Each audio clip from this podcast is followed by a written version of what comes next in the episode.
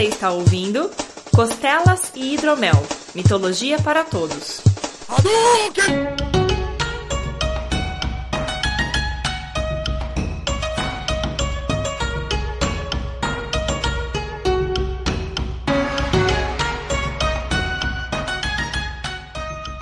Saudações mitológicas, meus caros! Bem-vindos a mais um Costelas e Hidromel, o seu programa quinzenal de mitologia. Eu sou o Guilherme Vertamati e é sempre divertido ter que escrever uma pauta onde a primeira linha é: Nessa mitologia existem mais de mil divindades.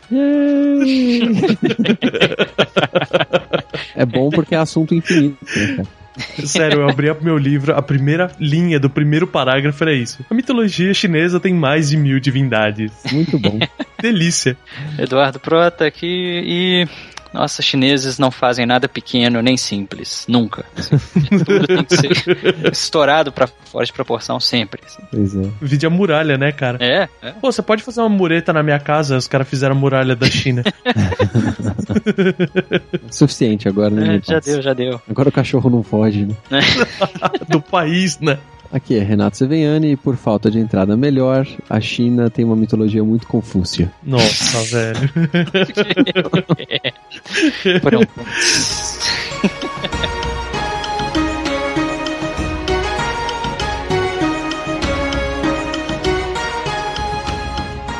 Bom, meus caras, como vocês perceberam, a gente vai falar hoje de mitologia chinesa. Uma mitologia que eu tava enrolando um pouquinho, porque é sempre muita coisa, né? E nunca era prioridade minha, mas chegou o dia dela, né? Não, não dá mais pra escapar, né? Assim. A gente fez até dos maias antes. né? Vamos começar falando então um pouco do povo chinês. Uhum. Bom, a história da China é só um pouquinho recente, assim, 8.500 anos antes de Cristo. Nossa. Começa lá atrás e, obviamente, ainda existe, né? E é gigante o território deles e todo o processo histórico de criação do povo e cultural. É um mundo à parte, assim, né? Porque eles já estão, assim, revivendo algumas tradições e, e esquecendo outras que são só deles, né? Então é que às vezes me parece, assim, eu ouvi isso falando em várias, vários lugares que eu estudei para fazer o cast, que às vezes não faz sentido fora do contexto asiático, sabe? Assim, alguns mitos. E é verdade, sabe? É que é tanto background asiático deles mesmo, assim, né? Uhum. Que eles já estão pegando com coisa deles, assim. E, nossa, a gente fica tão, tão muito fora, assim, né? Aham. E é tão extensa a história deles, né? Porque acho que a história da China é uma das poucas que conseguiu fechar ciclos nela mesmo, né? É. Você tem uma série de religiões cultuadas e que já virou, por exemplo, folclore e depois voltou a ser religião e já voltou a ser folclore de novo. Então é, é muito tempo de história. É, fora que ela tem uma divisão, uma- umas quatro divisões aí, né? Na qual ela tem a história antiga, tem o período de dinastias, que durou quase dois mil anos. Depois tem o período im- imperial, que tem mais dois mil anos, até chegar no período moderno, período de república, né? Então, eles passaram por literalmente todos os tipos possíveis de períodos históricos, né? Nossa, com certeza. E eles têm também alguns dos maiores legados da história, né? Que nem eles têm o, a muralha da China, que é um marco arquitetônico mundial. Tem o exército de terracota, né? Tem a cidade proibida, que são, tipo, são coisas que no mundo inteiro são referências, como o Dudu falou são coisas gigantescas que os caras fizeram, né? Nada é simples e pequeno pra eles. Exato, não, e, e é, é gigante mesmo. Se você for olhar o exército de terracota, né, eles estavam descobrindo recentemente que era cada um era um indivíduo em si, né, era baseado em um indivíduo real, assim. E milhares daqueles caras, né, tipo, era um exército mesmo que foi com o imperador ali. Sim. O Jet Li precisava ficar protegido, né, cara? Quem quiser saber mais da China e política e tal, Boa sorte. é, não é muito o nosso papel aqui. a gente tá aqui pra falar de outra coisa, que senão só de história da China a gente já faz um cast sozinho. Eu diria uns 20 casts sozinho. Né? Tem coisa pra cacete.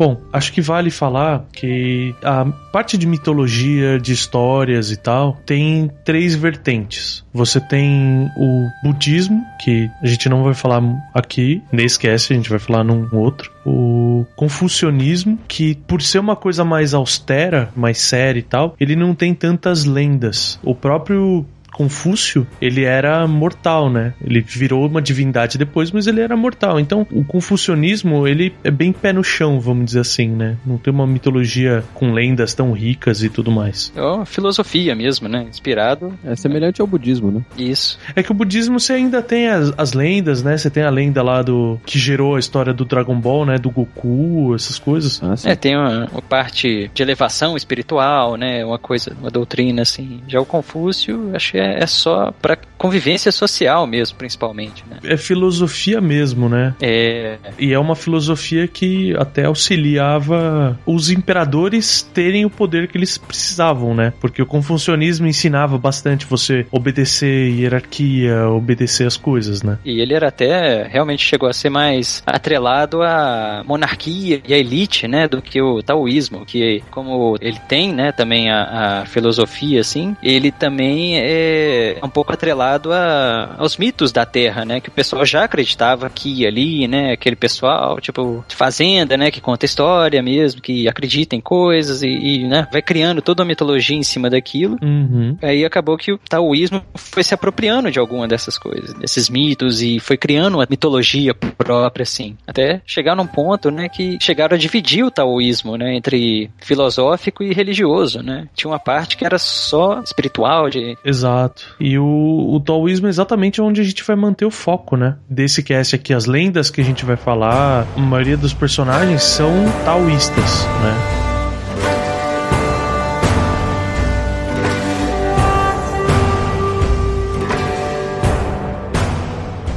antes de começar a falar sobre o taoísmo, as fontes, etc., a gente vai deixar bem claro que a gente vai errar todos os nomes. Todos eles. Inclusive, assim, não, não, não tem muito jeito de saber qual que é o nome certo, né? Às vezes que são tantas fontes, né, que misturam, assim. Não é nem questão de fonte. Acho que foi o Rei que fez esse comentário à tarde quando a gente tava conversando, que eles têm tantos dialetos que eles mesmos não se entendem. Então imagina pra gente que tá olhando de fora, né? Não, é como se fossem várias pequenas nações, assim, né? Tem aquele mapa da China, desde o comecinho mesmo, desde a primeira região chinesa, assim, né? Até hoje, assim, eles cresceram, expandiram demais, assim, né? Quase que triplicaram o território deles ali. Então eram várias nações e crenças diferentes, assim. Então não tem jeito, né? Acaba que cada um vai contar. Se alguém souber falar o chinês e achar que a gente tá falando errado, desculpa. é só o que a gente pode falar. E manda um e-mail pra gente e explica como que a gente pode facilitar a nossa pronúncia chinesa aqui. Exato. Se eu tenho que enfiar um palito na boca, o que eu tenho que fazer aqui pra conseguir pronunciar?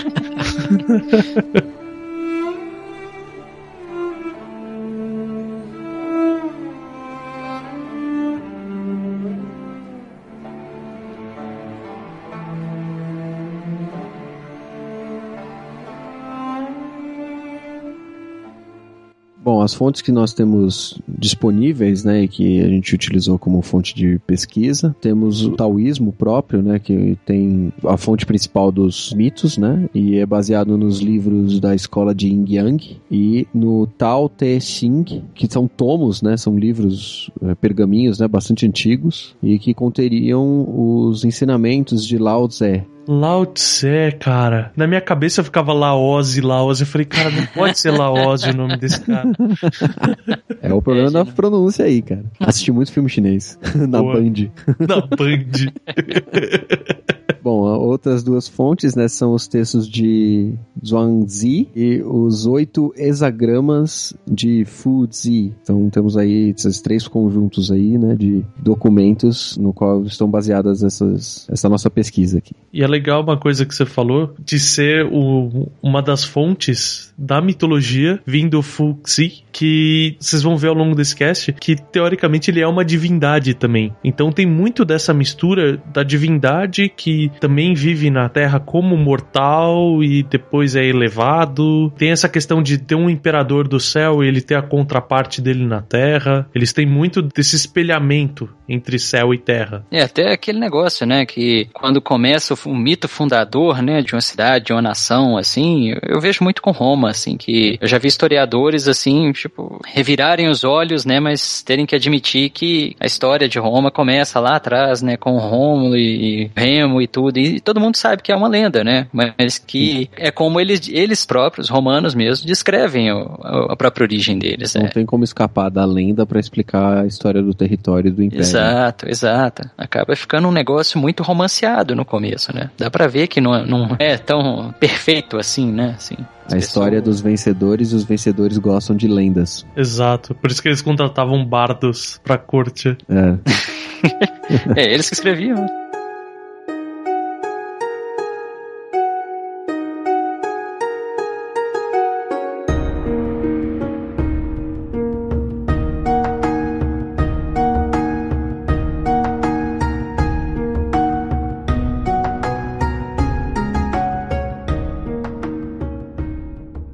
Então, como eu falei, né, o taoísmo, ele é a base de tudo que a gente vai falar aqui, e ele foi criado pelo Lao Tse, que também era chamado de o velho filósofo, e ele tem um pouco a, aquela teoria de aceitação e flexibilidade perante a vida, né, que é a contraparte, como eu falei, do confucionismo, que ela é mais austera, mais rígida, ela tem esse, essa parte de harmonia com a natureza, né, e o, até o nome Tao do taoísmo, ou Dao, algumas vezes, ele significa caminho e teoricamente então a sua vida tem esse caminho e você tem que seguir de maneira harmoniosa com ela. É bem prático, né? Esse pensamento. Tipo, meu, é o destino. Você não vai lutar, sabe? Você tem que viver tranquilo no ambiente que você tá, né? Sim. Então, por causa disso, né, de você ser guiado por esse caminho, a base dele é um negócio que eles chamam de ação pela não ação, que seria algo de você vencer sem bater de frente, assim como o naturalismo, simplicidade, né, a espontaneidade no que você faz e no que eles chamam de três tesouros da vida, que é a compaixão, a moderação e a humildade. Uhum. Legal que já começa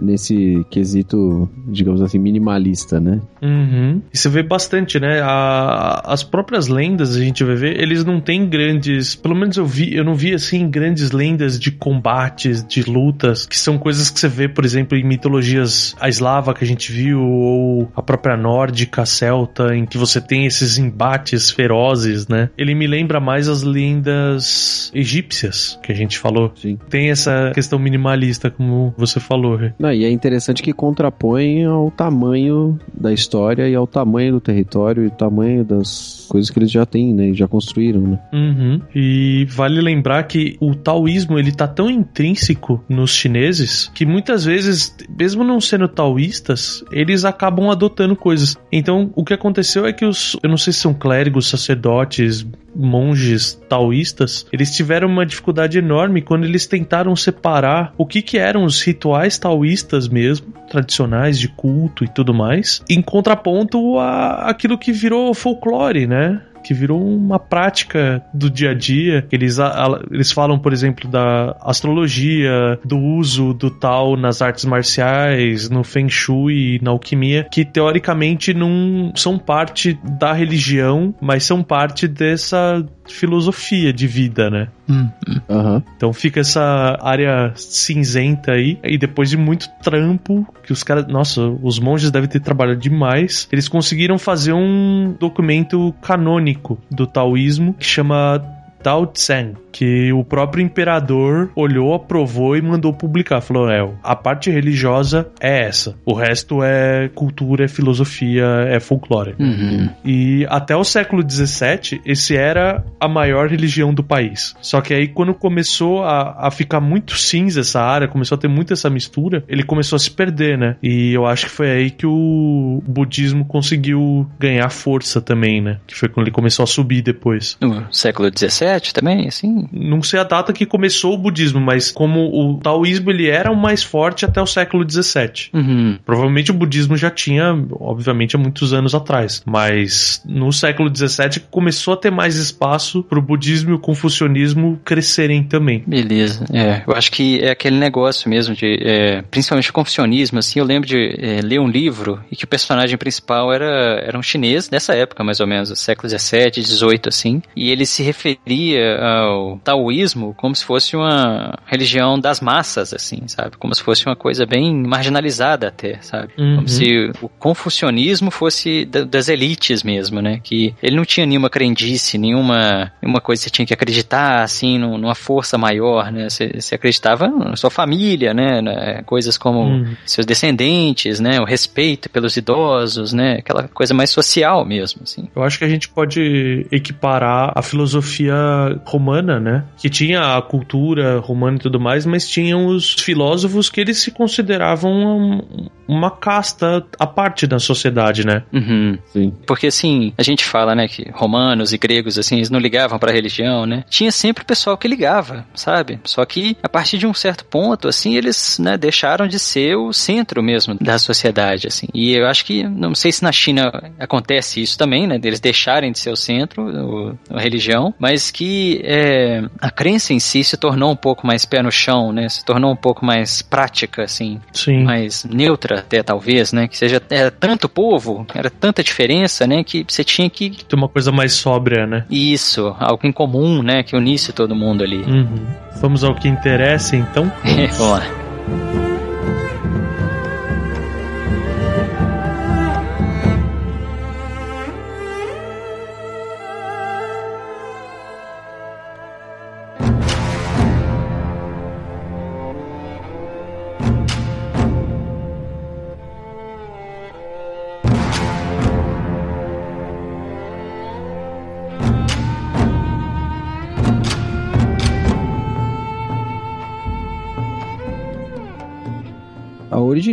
Para os taoístas, né, tem a definição da lenda do ovo primordial, né, do ovo cósmico, que a gente já citou no programa número 3 de mitologia japonesa, porque tem uma das origens mitológicas que É similar, né? que é similar. E dentro desse ovo primordial dormia Pangu, que nesse sono ele acumulava forças porque ele teria uma grande tarefa pela frente, que era a criação do mundo, criação de tudo, né? Legal. É, em determinado momento, né, ele acumulou força suficiente, né, e poder suficiente. E ao acordar, ele se enfurece porque ele percebe que tudo em volta dele está em desordem e caos. Então, com essa fúria, né, ele ataca o caos e ele fica batendo no caos, etc. E os elementos começam a se movimentar, né? Então, ele é a força que coloca o universo em movimento. Ele é o cara que acorda mal, né? Assim, que é- acorda assustando, assim, né? Dando um murro na parede e tal. E... Cara, é, parece coisa de adolescente, assim, né? De, ou de criança mimada que acorda, tá brava com alguma coisa e começa a dar porrada em volta, sabe? Começa a bater nas paredes e tal. Aham. Mas o. Eu não entendo exatamente por que ele ficou bravo. Se teoricamente ele já tava se criando pra poder gerar o mundo, né? Mas então, ele não sabia que ele estava sendo criado para gerar o mundo, né? Hum, é, bom. Às vezes é isso. É, E ele acorda e olha que tudo em volta é uma bagunça. E não sei, ele tava esperando o aconchegante do ovinho de onde ele saiu. Sim. Bem-vindo ao mundo, né, cara? É, bem-vindo ao mundo, tá aqui essa merda. Começou a espernear e É, a socar o caos. E você falou dele, na base da pancada, ele botar o universo em movimento. É, ele tá grandemente associado ao próprio Big Bang, né? Que é o que colocou o nosso universo, de acordo com os cientistas, em movimento também, né? sim, sim. É sempre uma explosão, né? O universo tem que começar com muito caos, assim, muita É. bagunça. Bom, com a ordenação desses elementos, né? Os elementos que eram mais leves acabavam ascendendo, né? E criando o que a gente conhece como céu. E os mais pesados acabam caindo, né? Descendo e criando o que a gente conhece como terra. E aí eles começam a se expandir, porque todos os elementos estão se movimentando e ele não para de se movimentar e vai ficando cada vez maior. O que também tem uma relação aí com a, uma das teorias do Big Bang de que o universo continua se expandindo, né? É.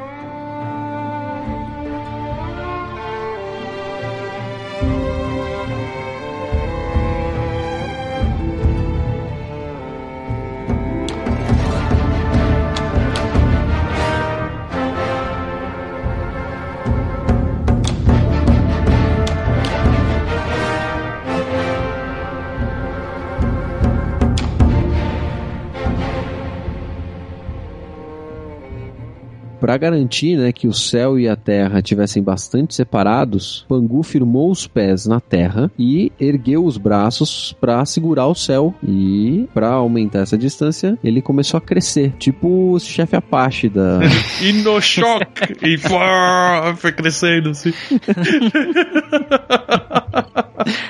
Olha aí. Mas bem que parece com o Atlas mesmo, né? Então, ele, no fim, ele fica carregando o céu nas costas, né? Mas o. Eu não sei que conceito que eles tinham. Porque quando eu penso que você vai separar o céu da terra, teoricamente ia ficar o quê? Ia ficar nada ali no meio, né? Como assim, se separar? Mas, mas ele tá segurando, né? Porque teoricamente, se você pensar, ele, você tem o céu e a terra, que era onde os elementos se acomodaram, né? Nessas duas faixas. Aí ele apoia os pés na terra e segura o céu e vai crescendo. Então ele vai meio que destacar o céu da terra, né? Uhum. Aí é interessante um conceito de que o céu não é obrigatoriamente aquela parte acima da terra. Tipo, ah, saiu da terra já é céu. Porque em todas as mitologias você tem o céu como um lugar onde as divindades vivem e tal, e que não tem relação com os humanos, né? Uhum. É como se fosse uma coisa intangível, assim mesmo, né? É, então. E é exatamente esse conceito que eu penso, assim. Ele realmente transformou nessa hora uma parte em algo completamente intangível para debaixo, sabe? Quem fosse viver na Terra não consegue chegar no céu. Sim. Uhum. É como se fosse uma cúpula que ele tava segurando, assim. e- É, porque senão eles podiam pensar que ah, os pássaros eram divindades porque eles estavam voando lá em cima, mas não, eles já pensaram a respeito disso e falaram: não, tem algo além ainda. Porque o pássaro tá voando, mas o sol tá muito acima do pássaro voando, né? Então deve ter outra coisa lá na frente. É, e de tempos em tempos um pássaro cai morto no chão, né? Eles veem que, que ele é feito de carne, né? Dá pra cozinhar ali, assim. é verdade, é verdade.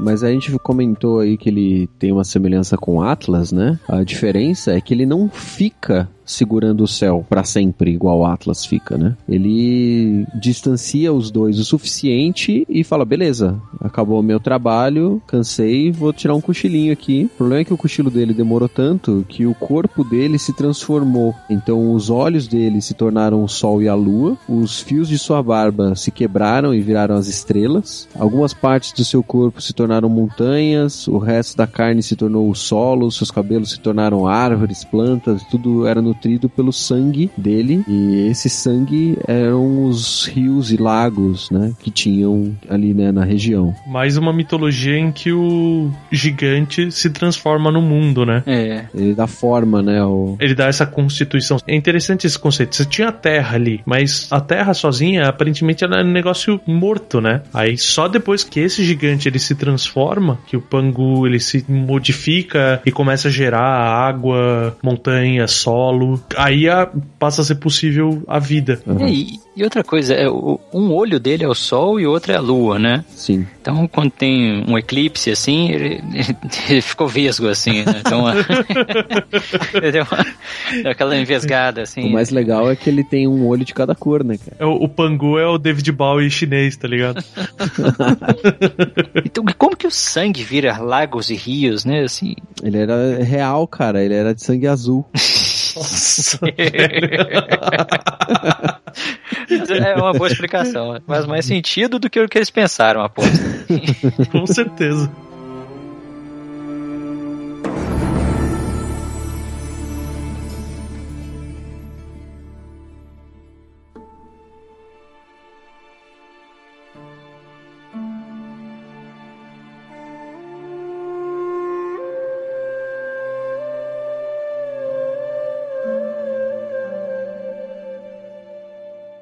Aí, teoricamente, do Deus, né? Dessa formação do mundo, começaram a surgir outras divindades, né? Então, teoricamente, assim, você tem o... alguns deuses que eles são os principais, né? Antes até dos imperadores, porque os imperadores são a grande chave da mitologia, né? Deles. Então, o primeiro, pra gente falar da onde veio a... os humanos, né? Porque até esse momento, nem os animais são mencionados, mas eu também não achei um lugar que falou, ah, esse aqui criou os animais, né? Deve ter alguma outra, entre as mil divindades, uma divindade que criou os animais também. É, o Pangu acabou criando ele sem querer, né? Deve ser. É, sei lá, os pelos do nariz dele viraram animais, sei lá, qualquer coisa assim.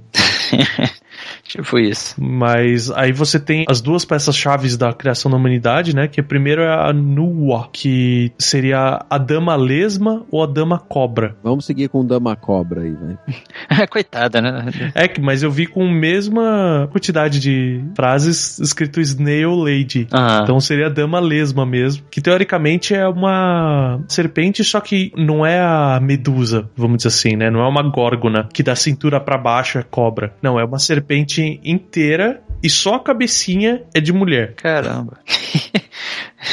Eu Ai, pensei na cara. Gorgon, né? Tava tão feliz, assim, né? Ah, ela é igual, né? Medusa. Você vê as imagens, não, é, é a cabecinha mesmo, cara. Aham. Esse negócio deve ser alguma coisa de tradução, né? Assim, É. passou por tantas línguas, assim, que talvez a, a palavra pra serpente deve ser parecida com a da lesma, né? Que é rastejante. É, deve ser alguma coisa. E mesmo essa questão de ser só a cabeça também, eu vi referências de que é metade metade, sabe? Então pode ser uma górgona também. Uhum. Então a, a Nuala era metade mulher, metade serpente ou lesma, qualquer coisa assim. E tem uma certa versão que fala que ela é não só é a mãe da humanidade, como ela também é a criadora do mundo. Porque você tinha tudo apertado, né? E os animais eram muito agressivos. Teoricamente você já tinha os animais, os humanos, e era tudo caótico, né? Então o que ela fez? Primeiro ela matou um dragão negro, que era o que aparentemente gerava esse caos todo. Então ela destruiu a fonte do caos e de brinde ela matou uma tartaruga gigante que tinha e usou as quatro patas dela para fazer quatro pilares que separaram o céu da terra. E desse modo ela estabilizou tudo. Mas é muito bizarro, cara.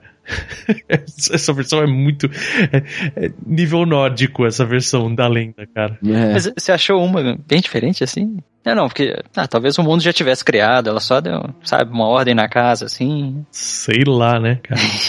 Porque aí a- uma outra versão fala que o Pangu tinha criado tudo isso, tinha se transformado, né? E ela acabou aparecendo, né? Ela foi uma entidade que passou a existir. E ela observava aquilo, né? Ela tava lá sozinha, ela ficava contemplando aquela beleza e já tinha alguns outros deuses, mas ela tava se sentindo muito sozinha. Era ela e o irmão, que é o Fuxi, que é aquele que a gente comentou no começo do cast como uma das fontes do material do taoísmo, e era o irmão e também marido, na falta de tu vai tu mesmo. É que é, é igual Zeus e a Hera, né? Esse, né? É, n- normal. Tá- Já tá comum, assim, as divindades se casarem. Então, o que que ela fez? Ela começou a fazer homens e mulheres pra fazerem companhia pra ela, de barro. E enquanto ela ia modelando eles, o Fuxi, ele fez uma...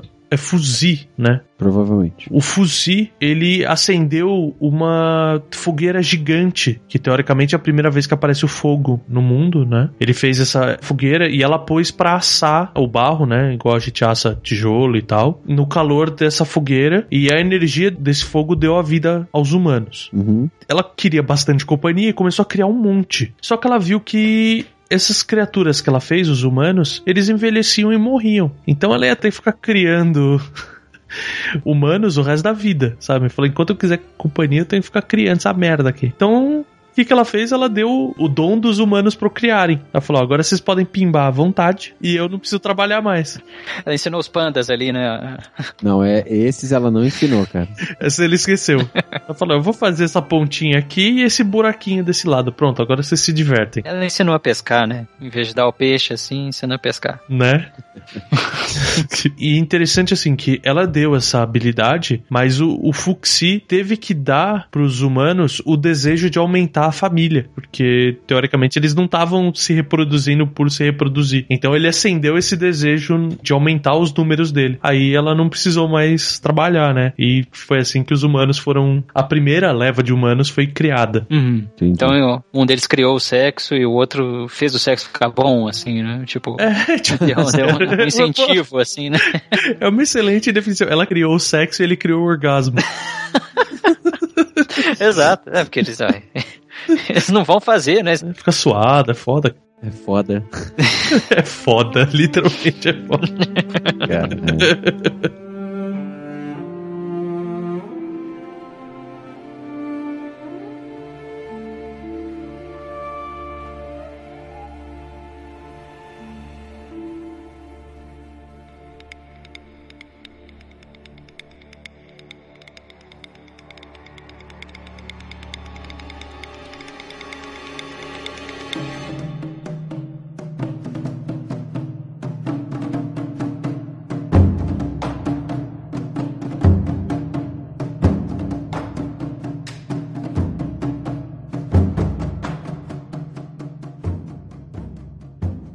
Beleza, então o Fuzi, ele também era meio lesma né, e, meio homem, né? Não, eu cheguei a falar meio serpente, meio lesma e meio homem, assim. Nossa, é bizarro. Essas, as três metades da criatura. É, é. meio homem e meio rastejante. E né, ele criou toda a- o background mesmo, a base da humanidade, da cultura chinesa mesmo, com a Nuá, né? E que ele criou aquela sociedade patriarcal, a caça, a pesca, a culinária, ele- aquele negócio que a gente falou, né? A procriação e proliferação. E ele criou também a, a escrita, né? Que os chineses têm há, há, nossa, milhares de anos mesmo, que é o aquele mania de desenhar, né? Os, os ideogramas, né? Mania de desenhar é a melhor definição, cara. É, tá vendo? Vamos chamar de especialista por ele. mas é, não, é uma pintura e tal, mas eles foram desenvolvendo esses símbolos, né? Desde milhares de anos mesmo. E eles chamam mesmo de kanji, né? E assim como os japoneses chamam de kanji. Hum. Então, é, ele, às vezes ele é representado com quatro faces, né? Cada um é, apontando numa direção da bússola e é considerado responsável por ensinar os humanos a domesticar é, animais e é, produzir músicas e, e, às vezes é, ensinar eles a tecer mesmo, né? Fios de seda e, e medir o tempo, os dias, as direções, né? Que ele é, aponta as direções da bússola. Então, assim, ele deu rumo, né, para os homens no, no- no Uhum. sentido geral, assim. Ele deu o in- o intelecto pros humanos. Isso, deu norte, assim. e ele também teria criado o I Ching, né? I Ching, I Ching, A gente fala Xing aqui no Brasil, né? mesmo, Não sei como. é. Uhum. Que, pra quem não sabe, pelo nome sabe o que é. Que é aquele símbolo que tem o e Yang no meio. E é um hexágono, um octógono, cheio de risquinhos em volta. Uhum. Existe uma explicação para esses risquinhos de que eram os desenhos do casco de uma tartaruga. Ah, sim, eu lembro disso. Pô, da hora, cara. É o que sobrou da tartaruga que a mulher lesma matou lá. Só o caso. Ela comeu o resto, fez sopa com o resto.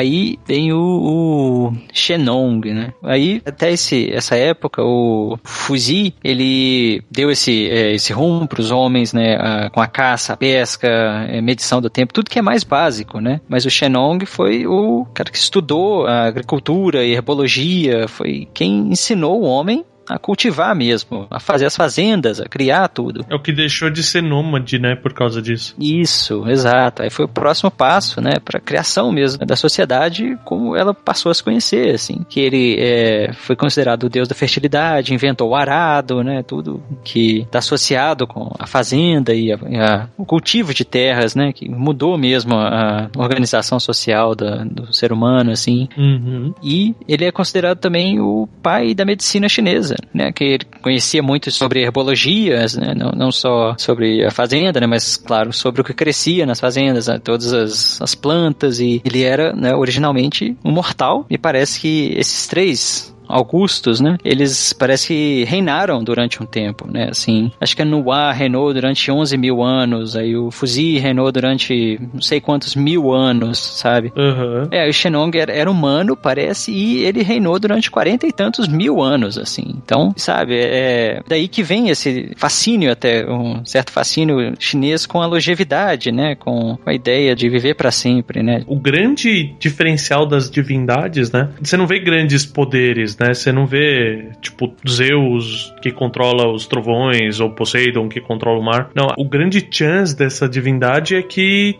eles são imortais, né? Sim. Uhum. Conseguem viver o tanto que eles precisam, assim, né? Teoricamente vive pra sempre mesmo, né? Eles não morrem. Uhum. Mas aí o, o Shenong, né? Acabou se envenenando com um dos experimentos dele. Ele não tinha outras cobaias, né? Ele usou ele terminou de matar as cobaias dele e falou: Bom, agora eu que vou ter que beber o último frasco aqui. rodei. Daqueles cientistas muito obcecados, né? Fala, não, tenho certeza que isso vai dar certo. Vou testar em mim mesmo, assim. Chupa lagarto, chupa todos os outros vilões da Marvel que começaram assim. Isso.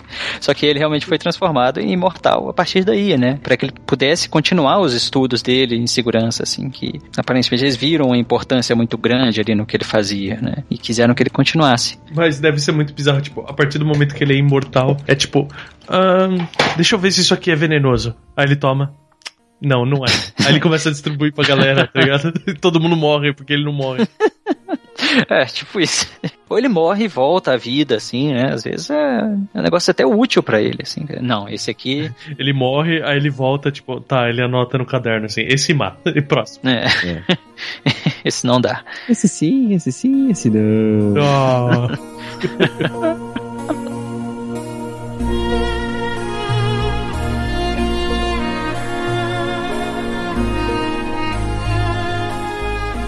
Assim como em outras mitologias, né, nós temos um evento no qual um deus, né, se revolta e se irrita com a humanidade, né, e acha que tá tudo errado lá embaixo. E no caso da mitologia chinesa, foi o imperador que entendeu que a humanidade precisava acabar. E para isso ele lançou um dilúvio, ou seja, ele fez com que o rio- os rios todos transbordassem para matar a humanidade afogada.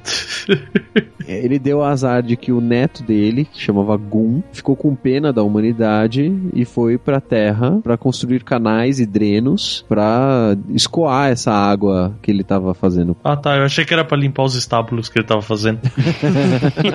Já vi essa história antes, né?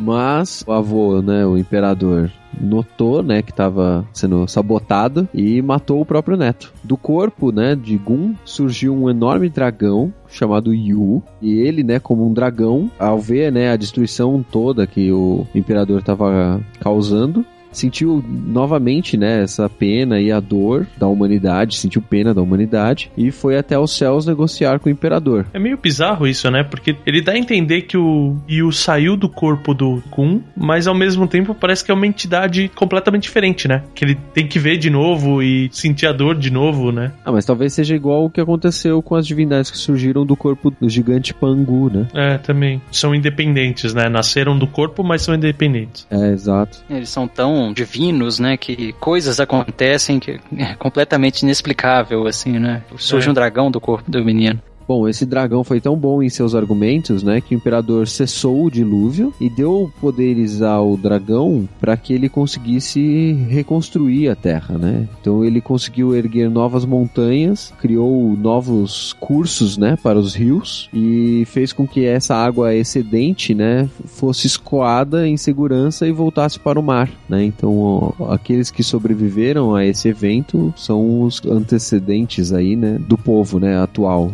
Quem morreu, morreu, né? Assim, É. o imperador não tá nem aí, né? Ah, faço mais, faço mais. É, não é nem a questão de fazer mais, porque aparentemente ele realmente devastou, né? Porque tem uma entidade que chama Jiu Chan Zhanu, ou mais conhecida como a Dama Negra, Dark Lady. Bem mais fácil. Pronto, resolveu o problema. e aparentemente foi ela que, a comando do imperador, né? Fechou o, o buraco no céu, né? Ela foi desligar o hidrante lá pra cessar as chuvas torrenciais. Sprinkler. É, os sprinklers.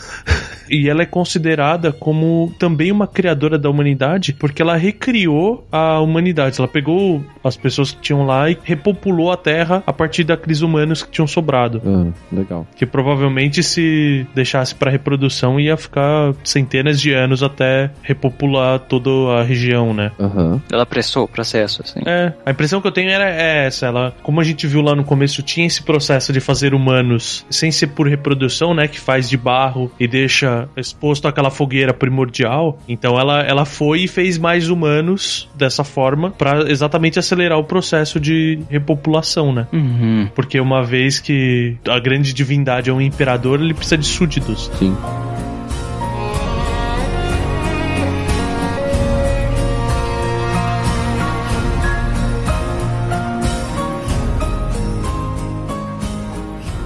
E aí os três deuses. Tô pensando em aonde que eles encaixam, assim, na cronologia, sabe? quando os humanos conseguiram a habilidade de procriar, é aquilo que eu falei, da dicotomia de ter uma entidade no céu e tem que ter na terra também. Então o imperador de Jade estava governando dos céus e ele manda esses três deuses, né, que são teoricamente três imperadores, para ficarem na terra cuidando da terra. Ah, sim. Então, é, tem o primeiro é Changguan, que é a divindade celestial. Ele traz sorte, liberdade, alegria, fortuna, assim. E é o segundo em comando no mundo. Ele responde diretamente ao imperador de Jade, que a gente vai mencionar mais pra frente. Né? Exato. E tem o segundo Ji Huan, Tom Juan. ele é o pegador, não. Não.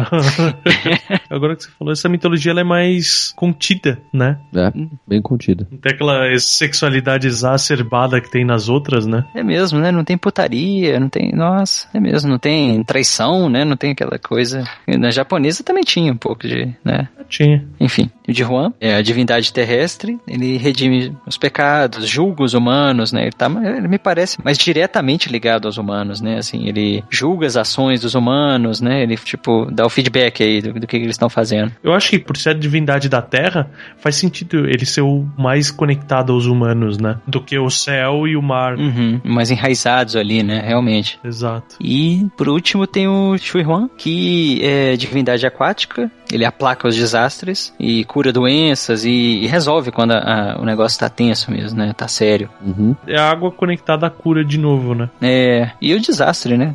Esse E é o desastre. dilúvio, assim, É. né? Ele é o cara que ajuda lá.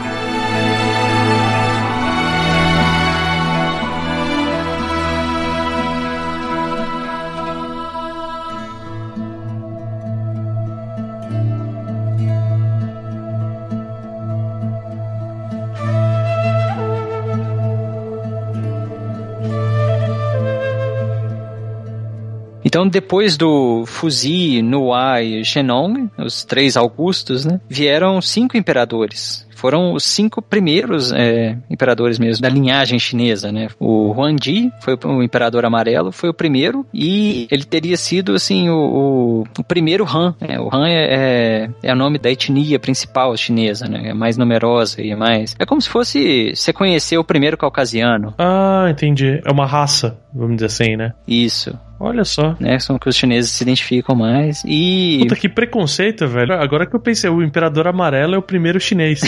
Filho da puta é isso, cara. Caramba, é mesmo? Eu não tinha pensado nisso. então, Ah, Mas são eles mesmos que a culpa é deles, falando. né? É, é. Exato. E é que criou muito do que se baseia a cultura chinesa hoje, né? Quanto medicina, o poder de ser um estadista, no- até astrologia e Feng Shui foi ele que, que teria criado, assim. Foi ele que Hum. lançou as bases mesmo da- da cultura chinesa. Ou seja, ele tinha tempo pra caralho pra matar e ficou, não, deixa eu pôr essa cadeira aqui. Aí ele parava no meio da sala, ah, a energia tá melhor aqui. É. Aí ia trocava a cadeira de lugar de novo, falava, ó, tá um pouco pior.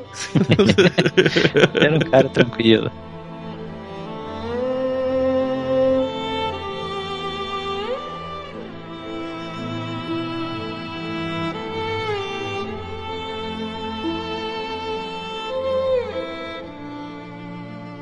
E finalmente chegamos, né, nele, que acaba sendo o maior imperador, né? E teoricamente ele é o líder do panteão, né? Aham. Porque, como eu falei lá no começo, tem mil divindades, eles são como se fossem uma corte. E esse imperador, que é o imperador de Jade, ele passa a ser o líder do panteão, né? Só que, eu não sei se é por influência do confucionismo, alguma coisa, ele nasce mortal. E ele já era filho de reis. O que é muito legal esse conceito, porque não era um império antes.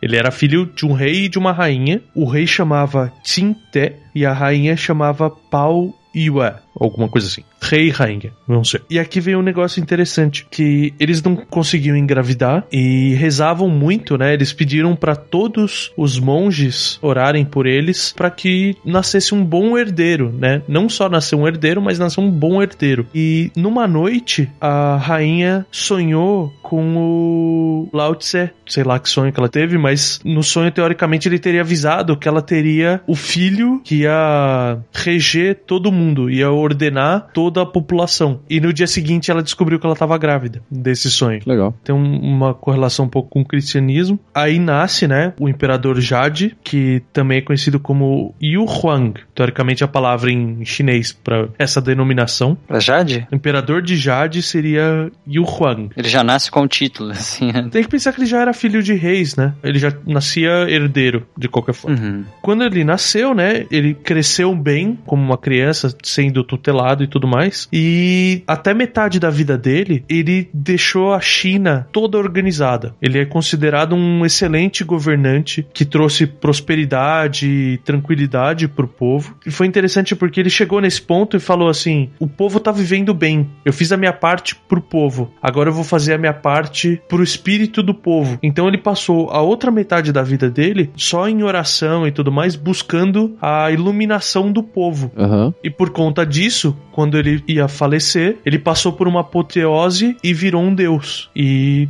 por causa de tudo isso, dessa iluminação espiritual que ele tinha, dessa bondade com o povo e tudo mais, ele já foi alocado como o imperador de Jade, o imperador dos céus. né? Então ele passa a ganhar o título também de Senhor do Céu. Uhum. e vira o rei dos imortais. Lá ele casou com a Xi Wangmu, que seria a mãe do céu oeste, ou a rainha do céu também, e uma das funções dela era escutar as histórias de todas aquelas divindades que iam pra terra auxiliar, fazer alguma coisa e retornavam. Ela que recebia os relatórios. E além de morar junto com o imperador, ela tinha um outro palácio, que era o Palácio de Ouro, onde a função desse palácio eram criar as pessegueiras douradas. Então, toma mitologia grega na cara de pomo de ouro, tá ligado? Esses pêssegos, eles levavam milhares de anos pra ficar maduros, e uma vez que ele tivesse maduro, se ele fosse consumido, a pessoa que consumiu ele se tornaria imortal. Eles são os pêssegos da vida. É assim que o imperador elegia pessoas, né? Provavelmente foi assim que o Xenon conseguiu se tornar imortal, né? Quando ele se envenenou. Hum, Provavelmente as divindades trouxeram um desses pêssegos pra ele, né? Ah. parece aquela da nórdica, né? A nórdica tem o- os deuses, eles são imortais por causa dos pomos dourados que a Sif cuida. Olha só. E eu acho muito legal que ele fala um pouco de como que era esse império nos céus, né? Como a gente falou tantas vezes, ele era um reflexo do que acontecia aqui na Terra. Então você tinha um império aqui, você tinha um império lá, com súditos e tal. Em cada um dos súditos, né? Você tinha, da mesma maneira que você tinha súditos ilustres na Terra, lá você tinha o que eles chamavam de protetores da China. Esses imortais que eram mais ilustres, né? Que nem entre eles você tem um que tem um nome cretino, mas tem que falar que é Long Wang. e ele não é o deus da virilidade. A gente sabe que Long é dragão, né? Isso. E ele é o rei dragão, que ele cuida de todas as águas, principalmente do mar e dos rios, e também é considerado o deus da chuva. Hum. Você tem também o Yu Lao, que ele tinha a forma de um velho que vivia na lua e ele cuidava de todos os casais a partir do momento que eles se casavam. Aquela questão que depois virou a, a lua romântica e tal, né? Ah. Uhum. E você tinha o que os humanos, né, consideravam mais importante, que era o Zhao Yun, que era o deus da cozinha. O mais importante. Ele é considerado, tipo, desses protetores da China, o mais importante era esse, era o deus da cozinha, O deus da cozinha é com certeza o mais importante. né? e é interessante porque até hoje eles têm um ritual, né? As pessoas que seguem o taoísmo, você tem uma foto, uma imagem do deus em cima do seu fogão. Na virada do ano novo chinês, você queima essa foto e coloca uma foto nova. Porque o que, que acontece? Essa foto ficou observando a família o ano inteiro. Então, quando você queima, eles acreditavam que a fumaça subia e ela levava as informações de como a família se comportou para que, se ela fosse boa, ela ser abençoada no ano seguinte ou não. É o Papai Noel deles. Pois é, você tava pensando. Em vez de escrever cartinha pro Papai Noel, você queima a foto do Papai Noel, sabe? Relatório divino. Aí você ganha coisas assim, se sua família estiver se comportando bem e tipo. Não, é, é questão de ser abençoado mesmo. Uhum. Eu tô imaginando ele com um chapeuzinho de chefe, assim e tal. Com as barbas longas. Gordinho, né? Tem que ser gordinho. É. Chupa GNT, né? Que Kitchen Boss o caralho. Aqui é Kitchen God mesmo.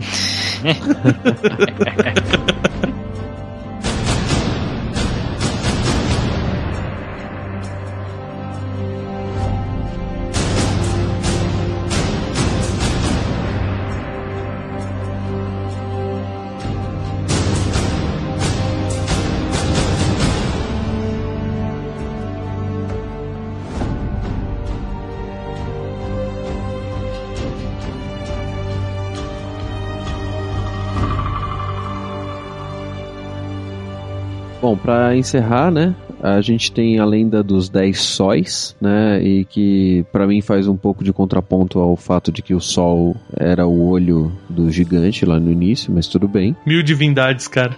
É, pois é. Bom, no começo, né, em algum determinado tempo ali, existiam 10 sóis, né? Esses 10 sóis eram filhos do imperador celestial do leste, de Jun, e da Zihe, que é a deusa do sol. Esses sóis eram orbes, né, dourados e flamejantes, e dentro de cada um deles vivia um corvo. E esse corvo é o que dava o poder para que essas esferas voassem pelos céus. Ou seja, a esfera sozinha era um bagulho inútil, né, cara? Você tem que colocar um corvo lá dentro pra poder sair voando. Seria mais interessante se, tipo, o corvo ficasse carregando ele com as patas, né? Eu achei que ele ficava lá dentro. A ideia é essa, o corvo fica dentro da esfera. É. Achei que ela fosse tipo uma bola de praia, assim, sabe? Sem cor, ela puf, daquela murchada assim. Bom, mas pra deixar claro, né, esses 10 sóis não estavam no céu todos ao mesmo tempo. Eles revezavam. Então, a cada dia, um deles tinha a missão, né, a responsabilidade de voar nos céus e iluminar e esquentar a terra. Mas eles, como picaretas e deuses e etc, né, Eu acho que crianças também, né? resolveram todos sair juntos. Nossa, é muito bizarro sair tudo junto, cara. Vamos ver o que acontece, né? Foram dar um rolezinho, os filhos. É. Bom, de qualquer forma, esses 10 sóis decidiram sair todos ao mesmo tempo, né? E eles geraram uma quantidade de luz e calor tão intensa e tão forte que a Terra começou a assar. Então as árvores morriam, os rios secavam, outras plantas todas morriam e obviamente a humanidade sofria, né? Ó, Bom, por mais que os pais deles mandassem eles descerem, né, para que não estragasse a criação, eles não obedeceram e o imperador convocou um arqueiro chamado I para que ele ameaçasse as crianças, né? Falou assim: "Eu vou atirar uma flecha se vocês não descerem". a disciplina era, era tensa. É que difícil a palmatória 300 mil pés de de altura, né, cara? Era arco e flecha na cara mesmo. Pois é. Porém, né, o, o I, ele não teve muita paciência, né? E acabou que ao invés dele ameaçar os sóis, ele usou o arco dele e derrubou nove dos dez. Fugo, eu não sou pago pra essa merda. Deixa eu acabar logo com isso. É tipo, tá calor pra caralho aqui. Eu não vou ficar esperando eles terem a boa vontade de descer. Eu vou derrubar todos. E aí ele acertou nove desses dez sóis, né? Acertou os corvos que faziam esses sóis voarem. E esses nove corvos abatidos morreram. E o povo notou que eles eram dourados. Os corvos eram dourados e possuíam três pernas. Não, não, não eram olhos. Não, é, eu também, eu, eu procurei em duas fontes diferentes. Eu falei, cara, será que tá errado? São três olhos? Não, são três pernas. Meu. Esse é o máximo de sexualidade que a gente vai chegar na mitologia chinesa. Corvos de três pernas. O problema é que o imperador do leste ficou puto, porque não, não era esse o objetivo, né? Não era pra realmente abater os filhos dele. E ele baniu o arqueiro Yi e sua esposa, Shang-E, do local, né? E anulou a imortalidade. E o filho dele se chama Wall E, né? Antes de partir, Yi aproveitou, né, que já estava sendo punido, né, e falou assim, ah, eu tô sendo punido, você tirou minha imortalidade, eu vou roubar uma poçãozinha aqui e vou voltar a ser imortal, né. E pegou essa poção. Pregada que sai de casa, né? Que é despedida, assim, ela vai e rouba o cinzeiro da madame, assim. Levar aqui também, não, não é, leva desaforo pra casa, não. O cara nem manjava do que tava acontecendo, né, cara? Porque em vez de roubar um pêssego, o cara foi e roubou uma poção, velho. Pois é. Babaca. A curiosidade dessa poção é que ela era feita pelo coelho da lua, né? Aquele que a gente citou em algum cast passado, que eu acho que foi o de mitologia japonesa, inclusive. Foi de mitologia japonesa. Só que a gente falou que ele batia bolo de arroz, né? Essa lenda tem várias variantes, né? Afinal de contas, é uma mitologia. Hum. Só que nessa versão ele faz essas poções da imortalidade, né? Acho que nessa versão não deve ter nem os pêssegos, né? Deve ser só essa poção dele. Hum. E por amar muito, né, a esposa, entregou a poção pra ela para que ela bebesse primeiro, bebesse metade da poção, era suficiente para os dois e os dois iam se tornar imortais novamente. O problema é que ela, por ser muito gananciosa e vaidosa e não queria perder a beleza é, e a sua tenacidade, Tenacidade, caralho. foi bom, hein? Tenacidade foi muito bom. ela bebeu tudo sozinha e fugiu pra lua pra viver com a lebre.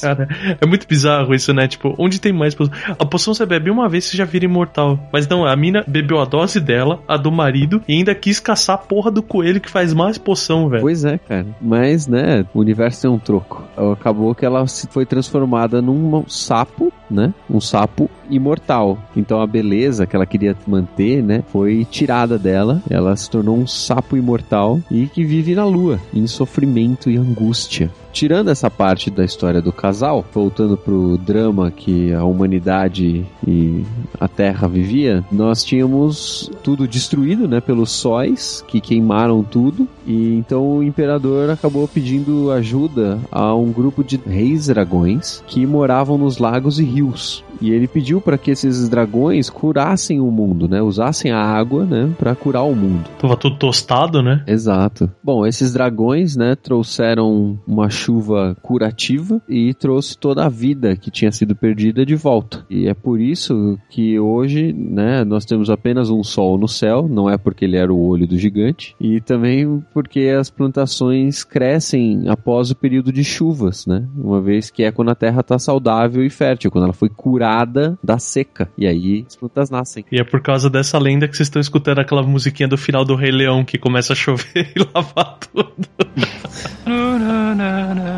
Tudo bem, música é essa, cara?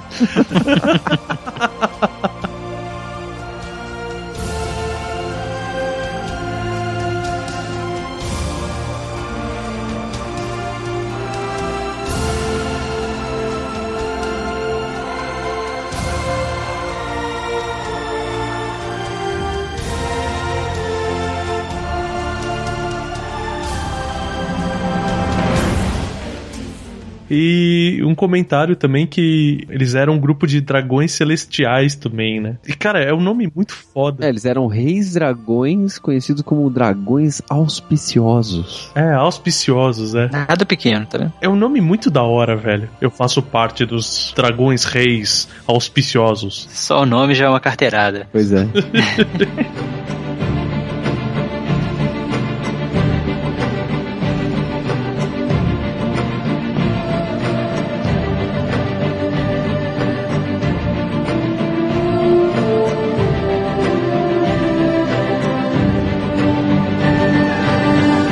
Então ficamos assim por hoje. Queria agradecer mais uma vez aí a, a presença do Dudu. Faz 20 casts que ele não aparecia. É, eu tô, tô sendo guardado pro, pros podcasts de, de assuntos orientais, né? Assim. No coreano eu tô de volta. No coreano.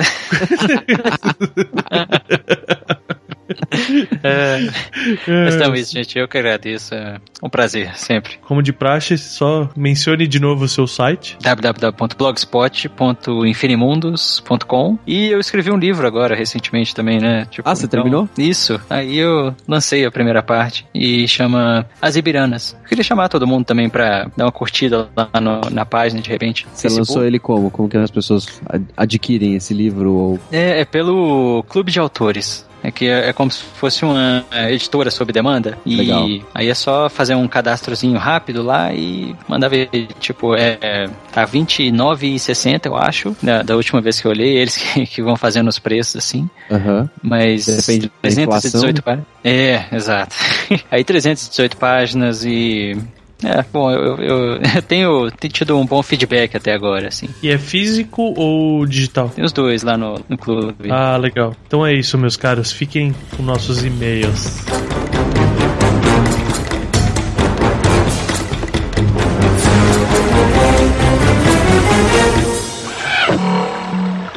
Message for you, sir.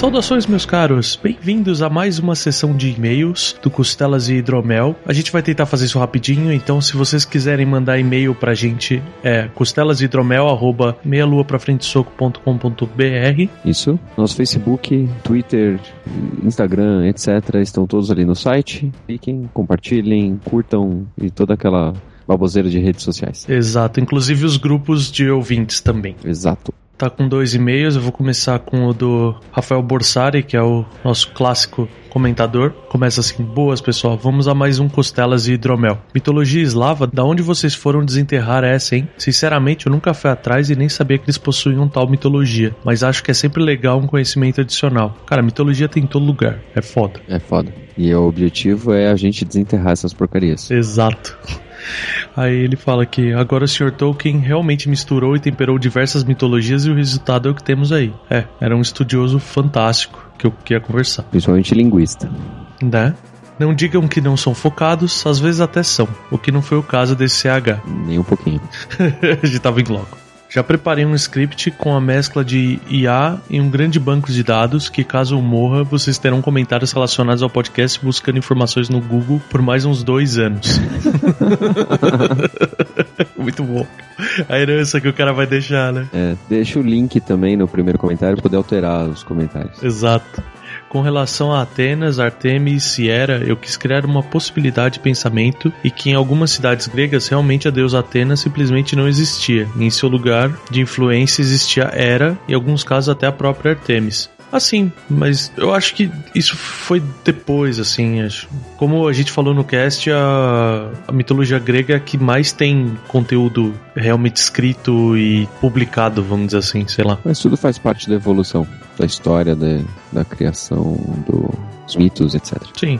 Pela Grécia possuindo um sistema de cidades-estado, cada pequena cidade era in- independente, não constituindo em si uma nação. Logo, a mitologia era disseminada de maneira a mudar completamente os significados. O que temos hoje é um compilado de tudo, porém, se você pegar e ir atrás, vai poder verificar que, por exemplo, a imagem que conhecemos de Atenas, com um grande vestido, é totalmente diferente se você for a uma cidade-estado extremamente isolada, onde Atenas tinha imagens diferentes, lembrando muito Artemis. Vila é vila, né, cara? é tribo, né, cara? Que as mitologias nórdica e celta é um compilado de contos de tribo, né? Então, eu entendo, assim. Eu só tô. Não, não tô desmerecendo isso que você falou. Eu, eu entendo e tal. Tava desmerecendo sim, você foi babaca pra caralho. Tá bom. Entendeu? Desculpa, publicamente estou me desculpando. Eu gosto da linha mais clássica, vamos dizer assim. Mas tá certo. Ele mandou um abraço a todos, em especial ao Caio que está sempre nos nossos corações. O Caio morreu, cara? Que medo. Que susto, né? Qual foi a última live que ele fez? Não sei. A do, do Ali foi há pouco tempo, cara. Ele deve ter morrido lá. Bom, esse comentário que é do Mário Nakano, grande desenhista do estúdio Volpe. E ele comenta aqui que parece que o espírito da zoeira está entre vocês dessa vez. e ele pergunta se a gente tava gravando em loco. Se a gente tava gravando em loco. E tava todo mundo muito louco. Tava. Tava doido demais. Adorei, cast divertido e bem informativo. Realmente, a mitologia de Tolkien tem muito a ver com a eslava. Sim, demais. mas a gente Muito. já. É. E ele lembra aqui o comentário de que o eslavo ter copiado o Tolkien foi o melhor de todos os comentários do cast. um grande abraço e um parabéns pelo ótimo trabalho. Valeu! Valeu, Mário. Então é isso, meus caros. Hoje foi rapidinho, mas para não não deixe de comentar e lembre que quarta-feira, 8 da noite sempre tem programa ao vivo. É, e lembre-se de comentar no iTunes também para melhorar o nosso status. Isso, cinco estrelas, galera. Cinco estrelas. Cinco estrelas. Um abração, senhores e senhoras.